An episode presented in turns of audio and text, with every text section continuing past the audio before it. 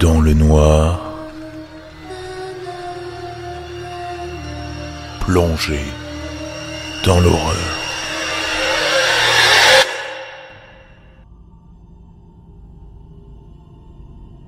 En 1984, une vieille dame veuve vivait seule dans une maison de deux étages, complètement immobile et attachée à son fauteuil roulant. Depuis la mort mystérieuse de son mari, elle avait besoin d'aide, l'aide d'un soignant qui lui rendait visite quotidiennement pour l'aider dans ses tâches.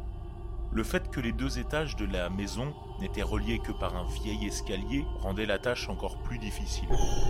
Lorsque la vieille dame avait besoin de se déplacer entre les deux étages, l'aide-soignant devait porter son corps, frêle comme un nourrisson, en montant et en descendant les escaliers. Un jour, la police a reçu un appel de la veuve. Il y avait eu un meurtre. Comme les unités de police étaient rares à l'époque et que le meurtrier avait déjà fui les lieux, un seul inspecteur a été envoyé pour établir le rapport initial sur la scène du crime. Alors qu'il est arrivé, il a vu le corps de l'aide-soignant étalé sur le sol, les cordes vocales arrachées, dans une mare de sang, au premier étage de la maison. La vieille dame en haut de l'escalier, dans son fauteuil roulant, le regardant, immobile et silencieuse, apparemment en état de choc. L'inspecteur a pu immédiatement l'exclure des suspects en raison de son incapacité à monter et descendre les escaliers, et parce qu'elle était coincée là-haut au moment où le meurtre avait eu lieu.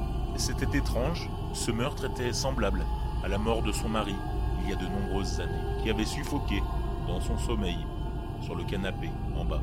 L'inspecteur a mis ses gants, pris des photos, prélevé des échantillons pour trouver des preuves et couvert le corps jusqu'à l'arrivée du médecin légiste. Tout cela était des affaires de routine. Il a fouillé la maison en bas pour trouver des indices, puis a demandé à la vieille dame s'il pouvait regarder en haut. Elle a insisté sur le fait qu'elle était restée à l'étage tout le temps et que personne d'autre qu'elle n'y était monté ce jour-là. Mais malgré cela, le détective a monté l'escalier, duquel elle s'est écartée avec hésitation. Au-delà de l'escalier, il y avait un couloir étroit, avec trois portes fermées. Il a vérifié derrière chacune d'elles. La première était une chambre vide, rien. La deuxième, une salle de bain, rien non plus. Il devint anxieux alors qu'il se dirigeait lentement vers la dernière chambre, où dormait la vieille dame. Il l'a ouverte et tout semblait normal. Un lit, une armoire et une table de nuit avec une lampe. Il vérifia avec horreur chaque mur de la chambre, car ce n'était pas ce qu'il avait découvert, mais c'est ce qu'il n'avait pas découvert qui l'a fait s'arrêter net et tendre lentement la main pour prendre son arme dans son étui. C'était un détail si mineur qu'il l'avait complètement négligé lors de la dernière enquête sur la mort du mari. Il n'y avait pas de téléphone à l'étage. Alors qui l'avait appelé Il a soudain entendu un bruit alors qu'il retirait son arme et s'est précipité hors de la pièce pour trouver un fauteuil roulant vide en haut des escaliers.